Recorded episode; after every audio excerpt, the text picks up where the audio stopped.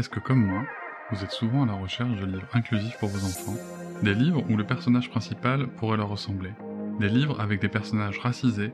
Des livres loin des stéréotypes. Des livres non genrés. Si oui, vous savez qu'habituellement, ça nous prend beaucoup de temps d'aller de librairie en librairie pour essayer de trouver des livres inclusifs afin d'étayer notre bibliothèque et la diversifier. Alors, quand j'ai appris que les enfants du bruit de l'odeur allaient ouvrir une boutique en ligne avec une sélection de livres inclusifs pour les enfants, adolescents et les adultes, Ulrich et Priska ont pris le temps de choisir, de lire, de vérifier les contenus des livres, pour ne pas que nous achetions des livres problématiques avec des imaginaires de notre siècle, je me suis dit qu'il fallait que je vous le partage. Je peux quand même pas garder cette bonne nouvelle pour moi. Alors rendez-vous sur la boutique en ligne, lesenfantsdubruitdelodeur.com.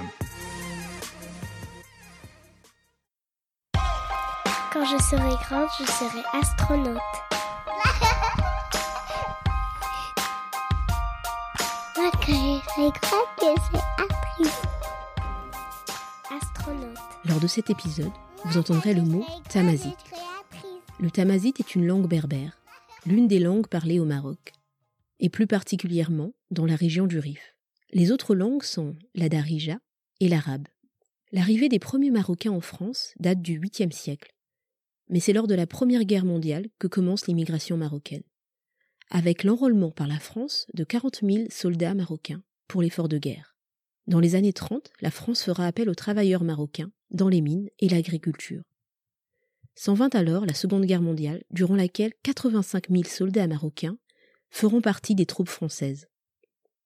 Le Maroc arrachera son indépendance le 2 mars 1956, et entre-temps, la France aura de nouveau besoin de la main-d'œuvre, essentiellement masculine, pour la reconstruction du pays après la guerre. Et c'est dans les années 70 que commencera le regroupement familial. Nous vous avons fait cette petite aparté car nous allons maintenant à la rencontre de Fatima Wassak, autrice du livre La puissance des mères. Elle est aussi la porte-parole du Front des mères et coordinatrice du réseau Classe Genre Race qui lutte contre la discrimination à l'encontre des femmes descendantes de l'immigration postcoloniale. Née justement au Maroc, dans la région du Rif, elle grandit à l'île Sud. Nous aborderons son enfance heureuse et insouciante, l'importance de l'école au sein de la famille, afin de se soustraire à la condition ouvrière, et la dichotomie entre l'école et la sphère familiale, et de l'importance d'être à l'aise avec nos héritages.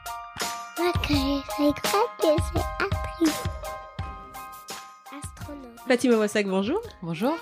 Contente de t'accueillir euh, sur le podcast Les enfants du bruit et de l'odeur. C'est un honneur pour nous. Merci. Merci pour l'invitation. Je suis honorée aussi d'être là. Est-ce que tu pourrais te présenter? Je suis euh, Fatima Ouassa, comme tu l'as dit. Euh, Je suis euh, porte-parole du Front de mer. Mhm. Euh, je suis également coordinatrice euh, d'un réseau qui s'appelle euh, Réseau Classe Jean Race Mhm. et euh, qui est un réseau voilà de, de de mise en lien entre des acteurs institutionnels, euh, militants, euh, euh, associatifs autour de la question des discriminations que subissent les femmes euh, descendantes de l'immigration postcoloniale. Mhm. Il se trouve que je milite aussi à Bagnolet dans un collectif de mères. Je pense qu'on va en parler. Oui. Je suis consultante de métier. Voilà ce que je peux dire en quelques mots. Tout ça. Et en plus, tu es auteur, écrivaine, Ouais, voilà, absolument. d'un livre qui s'appelle La puissance des mères, qui vient Voilà. tout juste de sortir. Ouais, ouais, avec un beau sous-titre aussi pour un nouveau sujet révolutionnaire. Alors, est-ce que tu peux nous dire un petit peu euh, comment tu étais quand tu étais petite euh, Comment était Fatima Wassak petite? Oh, bah, j'étais une enfant euh, plutôt heureuse, Mhm. joyeuse en tout cas. Voilà, moi, je suis née euh, au Maroc, dans le Mhm. Rif, Mhm. Mais je suis arrivée bébé euh, et j'ai grandi à l'île Sud, dans un quartier de l'immigration. Vraiment, c'était un quartier, euh, c'est toujours un quartier euh, euh, situé euh, euh, près d'une d'une usine où travaillaient à l'époque, euh, à l'époque, c'est-à-dire dans les années 70, 80, jusque dans les années 90, des milliers d'ouvriers. Euh, et j'ai grandi là, euh, entourée de d'immigrés, voilà, euh, d'immigrés d'Afrique Mhm. pour l'essentiel. Et il y avait aussi- encore une immigration euh, espagnole, portugaise, mais voilà, donc euh, dans, dans un lieu d'immigration où il y avait beaucoup de langues, beaucoup de, et on jouait euh, beaucoup dehors. Oui. Alors notamment parce que moi j'habitais en HLM et on Mhm. était beaucoup. Voilà, Mhm. moi j'avais sept, euh, j'ai toujours sept frères et sœurs. Oui. Et il y avait toujours du monde en plus de mes frères et sœurs. Voilà, il y avait la famille aussi de ma mère, de mon père, euh, de temps en temps. Oui. donc on était un petit peu serrés, quoi. Et, euh, et donc il y avait euh, pour nos parents, en fait, euh, le rappel qu'il fallait rester dehors euh, le plus longtemps possible. Donc moi, je faisais partie des filles du quartier qui, lorsqu'elles voulaient rentrer à un moment donné, parce que fatiguées, quoi. Oh oui. Et en fait, euh, je, voilà, je sonnais pour rentrer, quoi. Oh oui. Et, et mon père qui me disait, mais va faire encore un tour, va faire encore un tour. Et je restais su- super tard, euh, parfois le soir, hein, Oh oui. euh, avec avec aussi les frères et sœurs, les copines, les copains du quartier, quoi. Donc Mhm. j'ai beaucoup, euh, j'ai beaucoup joué en fait dehors. Ça, ça a été vraiment, j'ai une, vraiment une grande nostalgie par rapport à ça, par Mhm. rapport. Euh, vraiment, j'ai passé beaucoup de temps dehors, mais encore une fois, hein, c'est aussi pour des raisons. euh, de, de Mhm. promiscuité en Mhm. fait on était dans des appartements vraiment très, Très petits hein. pour 10-12 personnes Mhm. il y avait deux trois chambres trois chambres et, euh, et donc il y avait, oui, de toute façon, c'était pas tenable en fait de rester euh, aussi, nombreux euh, à la Au sein maison. d'un tout petit. Donc, euh, euh, mais du coup, voilà, c'est ça. La bonne nouvelle, c'est que j'ai pu grimper aux arbres, j'ai pu, je faisais du vélo, du roller. Enfin, voilà, c'était vraiment, vraiment bien. Non, d'accord.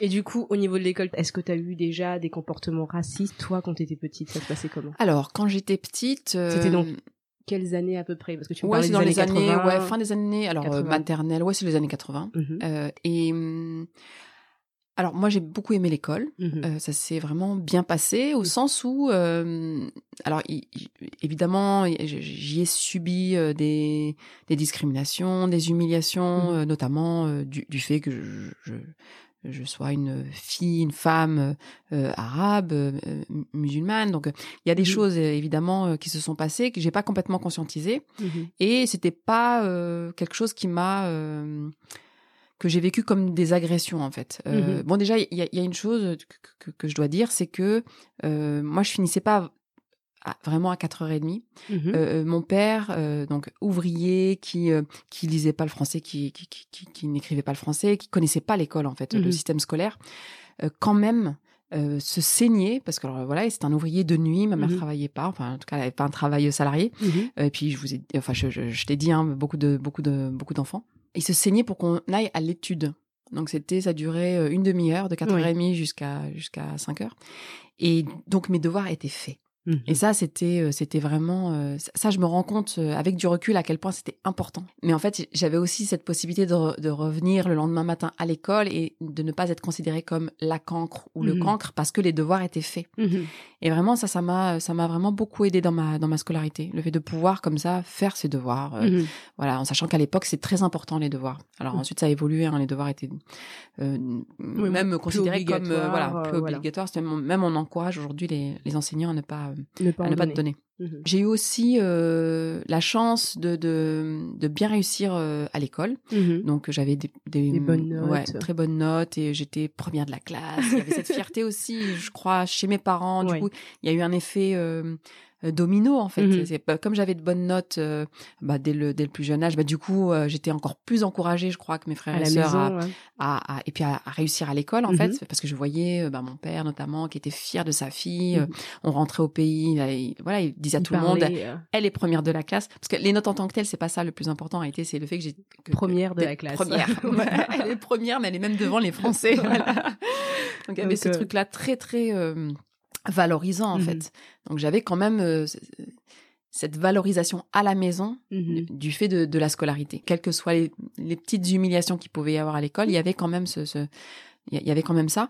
Moi, ce que, que- la manière aussi dont j'analyse le, le- le fait que j'ai bien réussi à l'école et, et, et, et que mes frères et sœurs ont, ont plutôt bien réussi aussi, euh, en tout cas sur cette période-là, c'est euh, tout le le, le, le, le- sens critique qui a été euh, euh, valorisé par euh, mes parents euh, Mhm. vis-à-vis de nous, euh, bah, du simple fait que euh, euh, nous étions d'origine euh, marocaine, euh, Mhm. berbère en, en- en- pr- précisément, et que euh, chez, chez mes parents, pour mes parents, euh, euh, à la maison, il n'était pas question de parler français, par exemple. Il y avait vraiment cette idée. Ah oui, je veux dire, Waouh. on passait le pas de la porte, il n'y avait pas un mot de français qui devait passer euh, la porte. Il y avait le français, c'était pour l'école.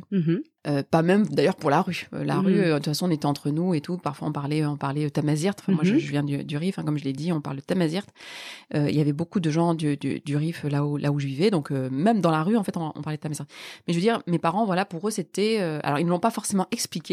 Oui. Parfois même, je, on, on a certains, certaines d'entre nous, on peut trouver, on pu trouver ça euh, euh, bizarre, euh, on pu trouver ça euh, euh, parfois peut-être violent en fait, Mhm. de- d'imposer ça, qui peut aussi mener. Alors, je, dis pas que c'est forcément bien parce que ça, je, sais aussi à quel point ça peut mener à des comportements, alors peut-être pas schizophrènes, mais en tout cas euh, des, des comportements qui peuvent être qui peuvent entraîner de la, souffrance psychique. Le fait mhm. de dire l'école c'est l'école, la maison c'est la maison. Mhm. Quand tu es à l'école, tu adoptes tel tel tel comportement mhm. pour te plier finalement à ce qu'on ce qu'attend de toi l'institution scolaire, mais à la maison, voilà, tu fais le contraire. Et, et c'est vrai que pour un enfant, ça peut être compliqué à porter. Mhm. ce, truc vraiment schizophrénique en fait, mhm. l'école, l'institution. C'est parce que c'était par rapport à la langue, parce que par rapport à tout. La langue, la religion, mhm. euh, euh, la culture de manière générale. Il y avait vraiment chez mes parents cette idée que chez mes parents et puis la famille élargie, euh, et puis le quartier aussi, parce que alors nous on n'était pas tout seul.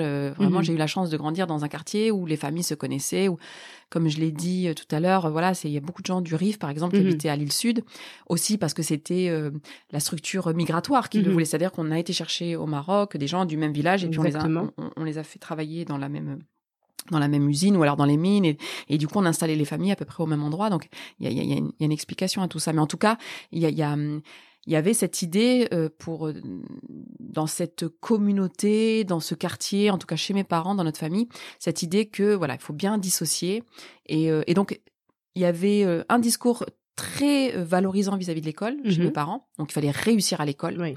Et l'institution scolaire, c'était important, parce que aussi à ce moment-là, plus qu'aujourd'hui, il y avait l'idée que l'école, ça pouvait être vraiment euh, un moteur euh, d'ascension sociale. Mhm. Mon père était ouvrier de nuit, il voulait pas que ses enfants soient euh, travailler à l'usine en fait, mhm. parce qu'évidemment voilà il y avait des problèmes de santé. Bon voilà c'était voilà la condition ouvrière quoi. Mhm. Donc évidemment il ne voulait pas ça pour pour ses enfants et que l'école en fait dans son esprit à l'époque, euh, nous permettrait de ne pas vivre la même condition, mm-hmm. de, ne pas être dans les mêmes les mêmes conditions euh, matérielles d'existence quoi.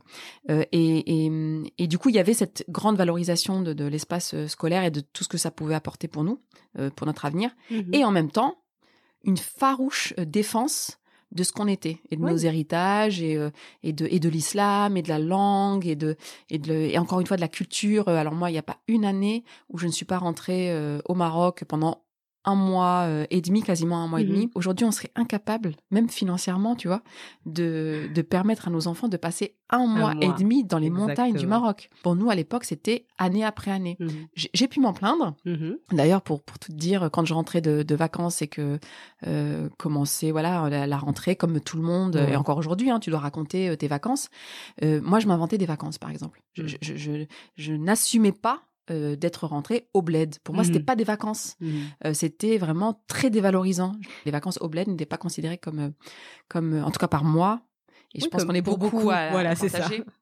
Voilà. Pas, comme Alors que nos parents, justement, comme tu disais, se saignaient quand même hein, pour pouvoir nous offrir ces ah, vacances qui étaient des vacances quand même. Ah, mais un génie, un génie chez nos parents. C'est-à-dire que pour nos parents, D'ailleurs, je, je, le dis à un moment dans, dans le livre, les mmh ministres, les différents ministres de l'éducation nationale qui qui viennent chercher des poux dans la tête des femmes voilées notamment mmh pour leur mmh. dire non mais les sorties scolaires et tout. Quand tu vois la tête euh, des sorties scolaires c'est pour aller aux zoo euh, municipales euh, dans un pauvre truc mmh et en fait mais t'as envie de leur dire mais nos parents mais ils nous emmenaient dans les montagnes d'Afrique pendant un mois et demi. C'était dépaysement c'était séjour linguistique exactement c'était voilà séjour culturel c'était Enfin, je veux dire, mais vous seriez incapable avec vos pauvres petits budgets d'éducation nationale euh, d'offrir ça aujourd'hui mm. euh, à, nos enfants. Donc, euh, donc c'est bon pour mm. tout ce qui est épanouissement de nos enfants en termes culturels, linguistiques, en termes d'ouverture de, ce qu'on a. Voilà, l'ouverture. De, de, de, leur, leurs imaginaires, de des savoirs effectivement. Bon, voilà, nos, nos parents ont, ont su euh, mmh gérer ça. Et ils ont, su nous, nous, nous, apporter ça quoi. Donc euh, donc, et donc voilà pour dire c'est cette euh, c'était pas une tension pour moi. Moi j'ai très bien vécu ce, ce, ce, cette presque cette dichotomie en fait mmh entre euh, l'école et ce qui se passe dans l'école et ce qu'on ce qu'on valorise dans l'école et puis ce qui se passe à la maison ce qu'on valorise à la, à la, maison. Je sais que d'autres ont très mal vécu cette cette tension là je, je, pense que mes parents nous ont ont valorisé en fait ça en termes stratégiques. Mmh c'est à dire que vraiment le fait de, de, de ne, de ne pas baisser la tête, euh, mais en même temps, euh, on n'était pas chez nous ici, mhm. donc euh, donc quand on était à l'école, il fallait pas, voilà, pas se faire remarquer, pas se faire remarquer, etc. Oui, certes, mais en même temps, pas parce qu'on était inférieur ou parce que on, on voilà, parce qu'on aurait quelque chose d'honteux chez nous. Mmh. Absolument pas. C'est bien stratégiquement parce qu'on n'était pas dans notre pays, mmh qu'on était immigré mmh euh, et qu'en en fait on risquait en fait euh, des représailles, on risquait d'être déclassé, etc. Et ça, ça a été dit. Ça a été explicité comme tel. Tu vois, il n'y a pas eu quand on, parce que je, sais que certains parents, lorsqu'ils parlaient leur langue euh, maternelle à leurs enfants, il y a, y a une honte dans, dans, dans, la manière de parler parce qu'on baisse de, de, de, de, de ton. Et, puis il y a des parents qui n'ont pas parlé euh, leur langue maternelle. Absolument. et, qui ont même dit à leurs enfants euh, ne, parlez pas. Mmh Donc, euh, et ça, l'enfant le sent. Mmh il y a rien de tout ça chez, chez moi. Quoi. Mmh chez moi, il y avait absolument pas de complexe d'infériorité, mmh euh, mmh absolument pas. Il y avait, il y avait au contraire une lucidité sur ce que nous étions, sur euh, là d'où nous venions, pourquoi nous étions, nous étions là, etc. Et ça, je pense que ça a beaucoup, beaucoup, beaucoup aidé. Euh, euh en tout cas, moi, je sais que mon sens critique, il vient de là. Il vient de cette mise en tension entre l'institution et l'espace familial et, cette conscientisation très tôt en fait qu'il y avait cette tension là et que et que et que et que finalement on pouvait en, en, ressortir quelque chose en fait mhm. et en faire quelque chose.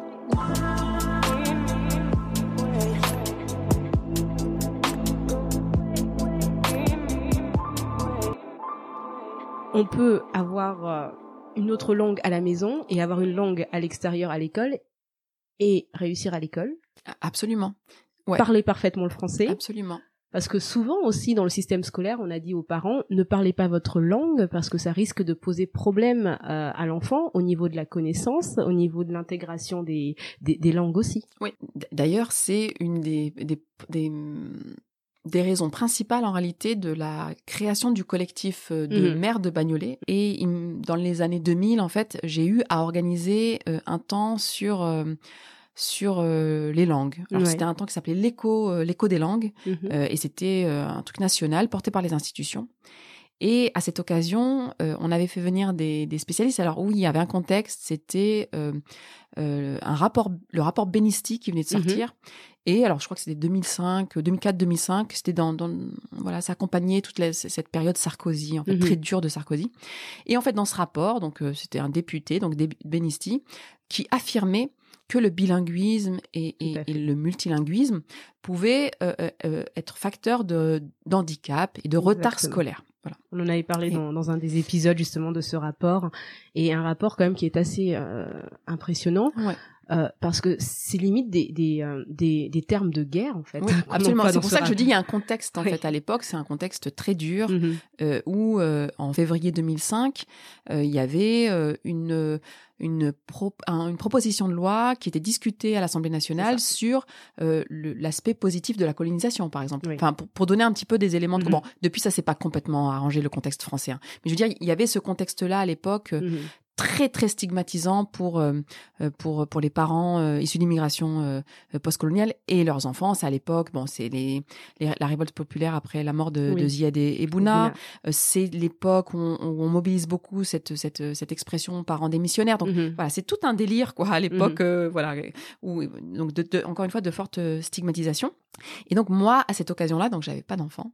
Mhm. Mais là, j'ai eu, j'ai eu contact avec les problématiques autour de, du bilinguisme et du multilinguisme. Bon, déjà, dire effectivement que le propos de Benisti s'adresse pas aux, enfin, aux personnes d'origine finlandaise ou aux enfants. Voilà, ou, même aux enfants euh, qu'on voit. Moi, par exemple, j'habite à Bagnolet. Bon, il y, a, y a un parc euh, commun à Bagnolet à Montreuil, le parc de, de la Noue, mhm. euh, où en fait on voit des parents qui n'ont pas forcément d'origine anglaise ou, ou, espagnole ou italienne parler le dimanche anglais et exclusivement anglais à leurs enfants mhm. pour leur permettre voilà d'avoir plus de, de chances de réussir à l'école, etc. plus tard. Et ça ne pose évidemment pas de problème à Benisti ni à personne. Donc là, il s'agissait bien de viser exclusivement les langues euh, euh, de l'immigration en réalité. Euh, et, et, en réalité, c'était pas tant les langues qui étaient visées, c'était les populations, la C'est les locuteurs et les locutrices. C'est-à-dire que évidemment que si toi et moi parlions finlandais encore une fois, anglais ou allemand à nos enfants, en réalité, et si c'était notre langue maternelle, Mhm. bah, l'anglais, l'allemand, bon, je, suis sur un truc surréaliste, hein, mais l'anglais et l'allemand et le finlandais, c'est stigmatisé. Mhm. En fait, c'est pas euh, euh, le Wolof, le Bambara, euh, euh, le Tamazirt en soi, en fait, qui est, qui est problématique. Euh, si ces langues-là sont qualifiées de dialectes Mhm. ou de, c'est pas vraiment des langues, c'est bien en lien avec avec les locuteurs et les locutrices qui donc Qui sont stigmatisés et donc voilà, c'est renvoyé sur sur leur langue. Quoi. Moi, je me disais du coup, ah mais quand j'aurai des enfants, ça va pas se passer comme ça. Là, je viens de voir que justement, ce qu'ont fait mes parents, c'était Mhm. super en fait. Mhm. Et c'est vraiment à l'âge adulte que Tu t'es rendu compte. de tout voilà, de tout, de tout, de, de- de ce que m'ont permis euh, euh, mes parents, sans forcément encore une fois l'avoir théorisé et tout. Hein. Moi, mes parents, ils n'ont pas été à l'école et tout, mais Mhm. en tout cas, c'était euh, très clair dans leur tête, quoi. C'est très précis et ils avaient un plan, quoi. Quand-. Et moi, je voulais avoir à peu près le même plan. C'est-à-dire, voilà, moi, quand j'aurai des enfants, euh, voilà, je veux ne pas avoir honte de ce que je suis. Mhm. Alors que je leur transmette ou pas d'ailleurs. hein. Moi, je suis pas du tout euh, sur des injonctions euh, presque inverses en fait vis-à-vis Mhm. des populations qui viennent de, de, notamment d'Afrique, en tout cas des pays anciennement colonisés. Colonisé. Euh, moi, je suis pas du tout sur des injonctions de il faut parler sa langue maternelle euh, à son enfant parce que je sais aussi les dégâts psychiques que ça peut causer de dire à des personnes qui ne parlent pas forcément leur langue maternelle parce que leurs parents euh, ne leur ont pas euh, transmis aussi parce qu'il y a il peut y avoir aussi des complexes qui ont été développés etc. Mhm. Moi, je sais ce que c'est cette injonction de dire mais t'as pas honte? pas, Voilà, oui, que l'on parle notre langue ou pas, à partir du moment où on veut transmettre ça à son enfant, il faut pouvoir créer les conditions Mhm. pour que la transmission se fasse sans trembler. Enfin, il y a des expressions comme ça que j'utilise dans, dans le livre. Voilà, c'est sans trembler, sans complexe euh, d'infériorité, pour que l'enfant ne sente pas l'hésitation, en fait. Mhm. Parce qu'il y a des parents qui parlent, ce que je dis tout à l'heure, il y a des parents qui parlent leur langue à leur enfant, mais par exemple, le fait de passer à l'extérieur Mhm. de la maison, de l'appartement, le ton de voix euh, baisse. Non, mais c'est ça. Voilà, c'est on fait attention, il faut pas que les voisins entendent, etc. Et ça, en fait, en réalité, c'est ça euh, qui euh, qui est stigmatisant pour l'enfant, parce que tu sais ce qui- quand même ce que disait Benisti à l'époque, parce qu'il s'appuyait sur des pseudo travaux scientifiques. Oui. hein. En réalité, c'était les travaux scientifiques en tant que tels n'étaient pas si pseudo que ça. Mhm. C'est l'analyse que lui On euh, faisait. hein. voilà, et les enseignements qu'il en tirait. Mais, mais sur l'idée, par exemple, que nos enfants, les enfants de classe populaire et Mhm. descendants d'immigration postcoloniale, euh, plus de, de difficultés euh, euh, euh, dans la langue, en termes d'agilité, de, de... Mhm. ça c'est vrai. Mhm. Ça, c'est vrai. Ça, je veux dire, voilà, il faut voir aussi euh, euh, euh, les travaux scientifiques là-dessus. Il y a Mhm. quelque chose, oui, c'est vrai. Nos enfants, alors, parce qu'ils sont de classe populaire et parce qu'ils sont descendants de l'immigration postcoloniale, ont plus de difficultés dans, dans, dans l'apprentissage de la langue. C'est vrai. Mais ce, n'est pas parce qu'ils sont bilingues, ce n'est pas parce qu'ils parlent plusieurs langues et qu'ils parlent la langue maternelle à la maison. C'est parce que leur langue maternelle a été stigmatisée. Mhm. C'est ça qui crée le retard, puisqu'il faut parler de retard scolaire. Mhm. C'est ça qui, qui crée le, le- le- la difficulté en fait chez l'enfant. L'enfant, même très petit, hein, ça, ça a Mhm. été prouvé. Même sûr, bébé, il ressent la honte en fait dans, dans, dans la voix, dans le tressaillement, etc. Bah, Par la, la connaissance du stéréotype aussi, on en parlait avec euh, une- une invitée la dernière fois qui est psychologue et qui expliquait comment en fait euh, bah, on intègre ces stéréotypes, enfin les préjugés que les autres ont de nous et comment on arrive aussi nous bah, à se restreindre et à pas euh, pouvoir apprendre correctement. Absolument, c'est ça. C'est-à-dire qu'il y a un effet effectivement euh, de mésestime de soi, Mhm. de honte de soi, effectivement. Euh, alors. Voilà, ça c'était avant d'avoir d'avoir mes enfants. Donc voilà, j'ai été amenée à réfléchir à ces questions de, de, de, de langue, on va dire, euh, en tant que professionnelle. Et en fait, ce qui s'est passé pour la petite anecdote, et que, mais que je raconte dans le livre, hein, c'est que bah, moi, je, parle euh, donc euh, tamazirt, arabe Mhm. à, à, à ma fille, donc qui Mhm. vient de naître à l'époque. C'était en 2000. euh, 2012, euh, 2012-2013. Et, euh, et en fait, il y a eu une réunion au sein de la crèche. Ouais. Euh, euh, bon, déjà, il y avait une culpabilité par rapport à... euh, euh, en tout cas, que, que cherche à... À entretenir, euh, non? Ouais, la crèche sur les, les femmes, Mhm. euh, et, et toutes les femmes, hein, Mhm. franchement, euh, qui euh, travaillent et qui laissent leur bébé Ah. Oui. à la crèche. Il y a un truc Mhm. autour de si t'es pas contente, te plains pas parce que Oui, si t'es pas c'est pas contente, normal, tu gardes ton voilà, enfant exactement. en fait. Donc euh, déjà tu laisses ton enfant, euh, tu l'abandonnes Mhm. alors qu'il est bébé euh, et donc euh, ne viens pas en plus nous casser la tête nous Mhm. euh, qui nous occupons de, de ton enfant. quoi. Euh, donc il y avait déjà ce petit contexte-là. Et, et c'est vrai qu'il y a eu une réunion qui s'est organisée, on, on m'en a fait part, et donc Mhm. il y a une puéricultrice qui vient me voir un peu gênée et qui me parle donc du, de la nécessité d'harmoniser Mhm. l'environnement de, de, de ma fille. Alors, je- pourquoi? C'est quoi ça, euh, harmoniser? l'environnement de ta vie Elle Qu'est-ce qui s'est passé? Alors, je, je, je- du coup, j'essaie de, de comprendre. Et là, euh, bon. Pourquoi elle est venue ah, chez toi avant pour voir comment ça se passait Non, non, alors, euh, elle me, alors elle m'a dit, euh, un peu gênée quand même, hein, Mhm. mais elle, elle- elle a quand même osé me dit. dire Voilà. euh, euh, que en fait, euh, elle avait remarqué, l'équipe avait remarqué, donc elle m'a parlé du coup de cette réunion, que Uh-huh. l'équipe avait remarqué que ma fille était agitée, qu'elle était, ça se voyait qu'elle était mal, et que après cette réunion, donc grâce aux, aux échanges entre professionnels lors de cette réunion, elles, elles en ont conclu que c'est parce qu'elle n'évoluait pas dans un environnement harmonieux, et, et, et, et notamment du fait que je parlais arabe, Mhm. alors que euh, voilà, à la- euh, au sein de la crèche, on parlait français. Mhm. Et donc euh, voilà, et alors ce que je lui avais répondu. alors moi, quand j'ai retranscrit, euh, les- gens qui ont qui ont lu le livre me disent me disent ah c'est bien tu l'as tu l'as fait passer avec humour. Mhm. Non, Non. moi quand je, je lui ai répondu, c'était pas du tout Mhm. sur le ton de l'humour. Je lui ai dit mais qu'est-ce que vous comptez faire pour harmoniser? Est-ce que vous comptez apprendre l'arabe? Et là, franchement, je l'ai stoppé dans son élan. Elle a arrêté de me casser la tête avec cette histoire de voilà parce que je pense que je l'ai renvoyé quand même à quelque chose qui était Mhm. très très euh, problématique et mais voilà il y avait quand même ce Mhm. truc là de te mettre la pression en fait Oui. pour que tu ne parles pas ta langue maternelle à ton enfant bon moi il se trouve que j'étais déjà conscientisée sur ces questions là Mhm. c'est pour ça que je te racontais en fait toute cette période euh, une dizaine d'années plus tôt euh, où j'avais en fait bah, bossé en fait sur ces questions donc je, savais moi Mhm. le- le- l'imposture en fait au- autour du fait de non mais ne parlez pas euh, votre langue maternelle ça va ça va causer de la désharmonie en tout Oui, cas du ça. retard etc donc Dyslexie, quand elle m'a- 10, euh, voilà donc quand, quand cette puéricultrice m'a parlé moi j'avais ça en tête donc j'ai- j'avais des ressources en fait pour lui répondre bah euh, qu'est-ce que tu comptes faire? Est-ce que tu comptes aller apprendre l'arabe quoi? Mhm. mais mais je sais que beaucoup de parents malheureusement euh, n'ont pas ces ressources là Oui. et, et, et du coup, oui, qui peuvent se dire, ben, pour protéger leur enfant, en fait. Euh, pas forcément parce que c'est pas forcément des personnes, je, je parle des mères en particulier, qui vont avoir honte de ce qu'elles sont ou de leur langue, non, etc. Mais simplement, elles vont effectivement euh, euh, penser Au bien-être de l'enfant avant voilà tout. et se dire en fait oui effectivement ça va ça va ça va stigmatiser l'enfant et puis bah qu'est-ce qu'il va faire de de, de, de l'arabe qu'est-ce qu'il va faire du wolof Mhm. etc dans sa scolarité ce qui compte c'est le français et l'anglais etc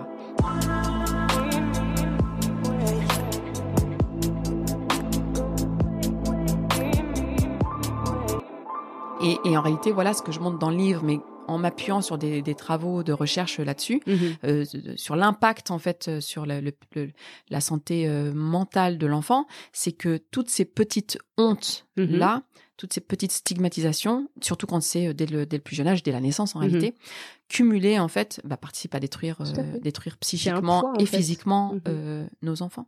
Euh, et donc dire, et ça c'est ça qui est important, de dire aux parents Mhm. euh, euh, si vous voulez protéger vos enfants, c'est pas la bonne euh, stratégie Mhm. d'être dans cette dans cette appréhension, dans ce déni, etc. Parce que voilà, c'est le meilleur moyen en réalité de détruire euh, psychiquement vos enfants. Et, et comme je sais que beaucoup de parents sont dans des enjeux de réussite scolaire, ce que je Mhm. comprends moi-même, bah, parlons de réussite et, et, et disons que euh, plus on sera à l'aise avec nos héritages, quels qu'ils soient, et mieux l'enfant va réussir scolairement. Tout à fait. Ouais. Mhm. Après, moi, je veux aussi le bien-être et le bonheur de, de- des enfants. C'est ça, en réalité, Mhm. l'enjeu principal.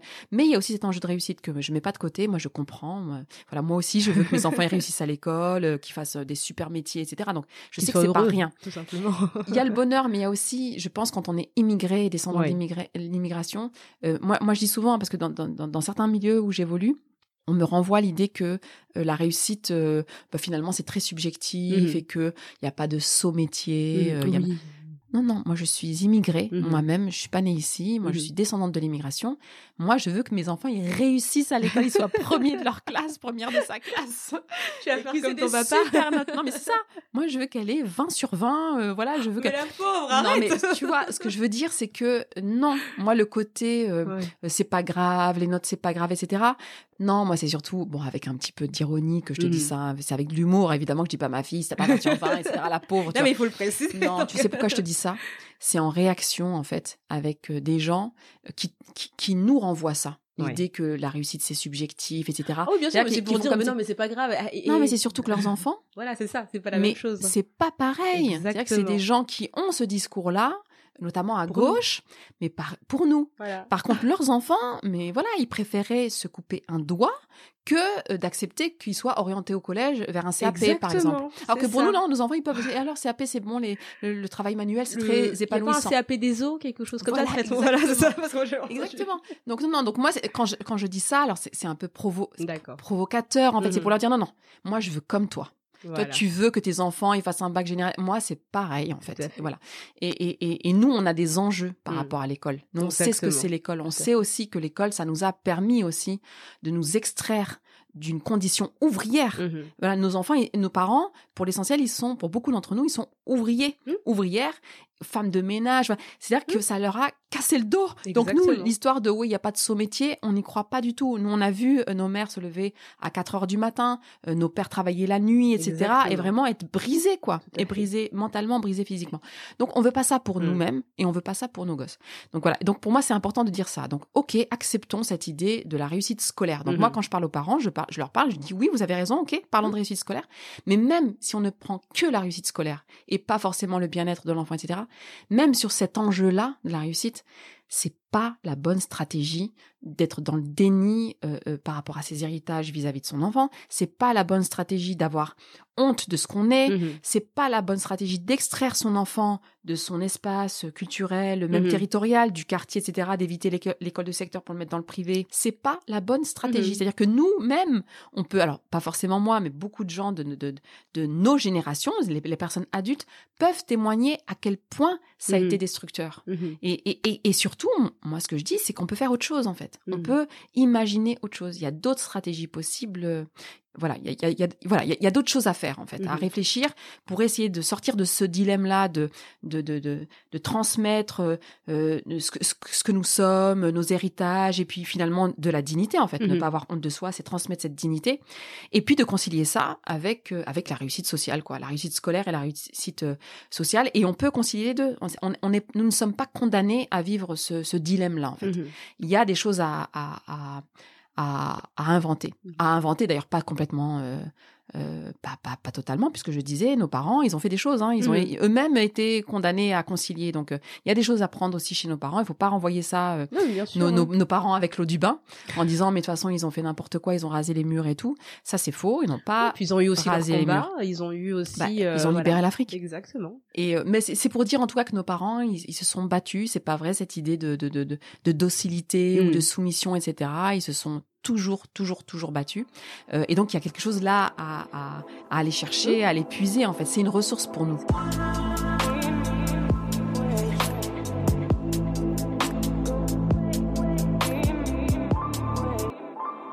Vous venez d'écouter la première partie de notre rencontre avec Fatima Ouassag.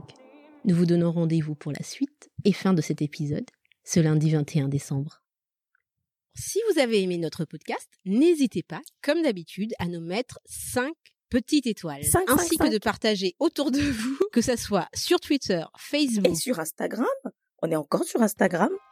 Et si vous avez des questions ou des commentaires, nous serons ravis d'échanger avec vous sur les enfants du bruit et de l'odeur, tout en attaché, gmail.com. À très bientôt, Ulrich. Moi, quand je serai grande, je créatrice.